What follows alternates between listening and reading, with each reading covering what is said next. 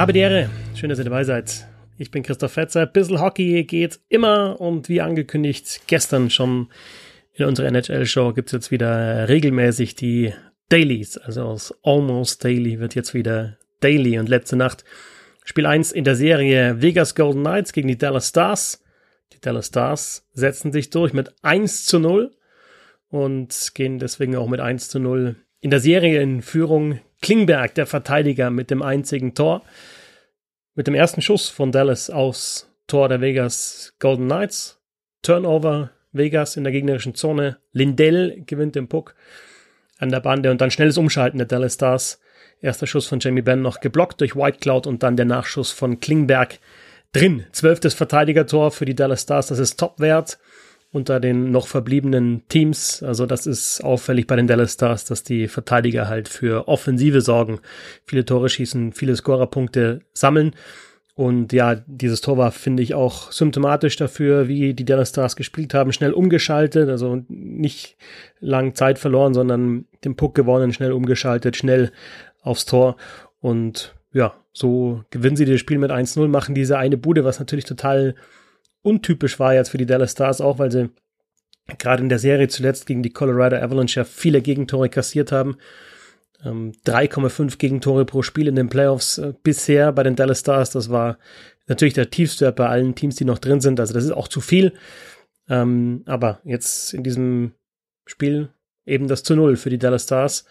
Ähm, erster Playoff-Shutout für Anton Hudobin, 25 Saves ähm, im stolzen Alter von 34 Jahren sein erster Playoff-Shutout. Und ich denke, die Vegas Golden Knights müssen sich tatsächlich langsam ein bisschen Gedanken über die Offensive machen, haben jetzt in den letzten vier Spielen vier Tore geschossen und darunter waren zwei Empty Netter. Der Clincher ja gegen die Vancouver Canucks ein 3-0-Sieg, aber zwei Tore davon waren ins, ins leere Tor.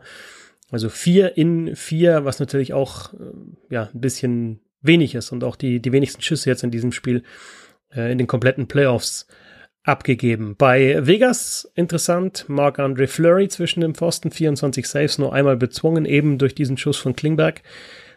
Robin Lehner, der in den letzten sechs Spielen drei Shutouts hatte, auch im entscheidenden siebten Spiel gegen die Vancouver Canucks ein Shutout hatte, hat nicht gespielt. Äh, Peter Boer, der Trainer der Vegas Golden Knights, hat gesagt, ja, ähm, Flurry war einfach frischer. Deswegen hat er gespielt. Jetzt ist natürlich die Frage, wer steht in Spiel zwei dann zwischen dem Pfosten bei den Vegas Golden Knights. Bei Dallas finde ich noch auffällig, wie sie ihre Reihen jetzt besetzt haben, also wirklich sehr tief, alle vier Reihen gleichmäßig besetzt, also auch nicht mehr Ben, Sagan und Radulov zusammen, sondern ähm, ja, die auseinandergenommen, diese drei, was wir auch schon in Spiel 7 gegen die Colorado Avalanche gesehen haben, da hat ähm, Trainer Rick Bonus immer wieder ausprobiert, wer zusammen funktionieren könnte. Also da wirklich die Reihen ganz, ganz wild durcheinander gewürfelt und ja, mal schauen, wie, wie lange er jetzt diese Reihen so aufrecht erhält, die es aktuell sind, aber eben nicht mehr eine Reihe mit Ben, mit Sagan und mit Radulov.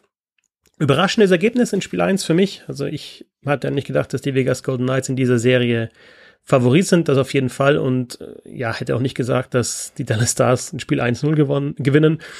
Ja, Lars Warndorf und ich, wir haben ja gestern in der NHL-Show drüber gesprochen, dass es schwer vorstellbar ist, dass man mit diesem ja, Run-and-Gun-Stil, den die Stars gezeigt haben, bis jetzt eben weit kommt in den Playoffs, also noch weiter, noch zwei Runden gewinnt.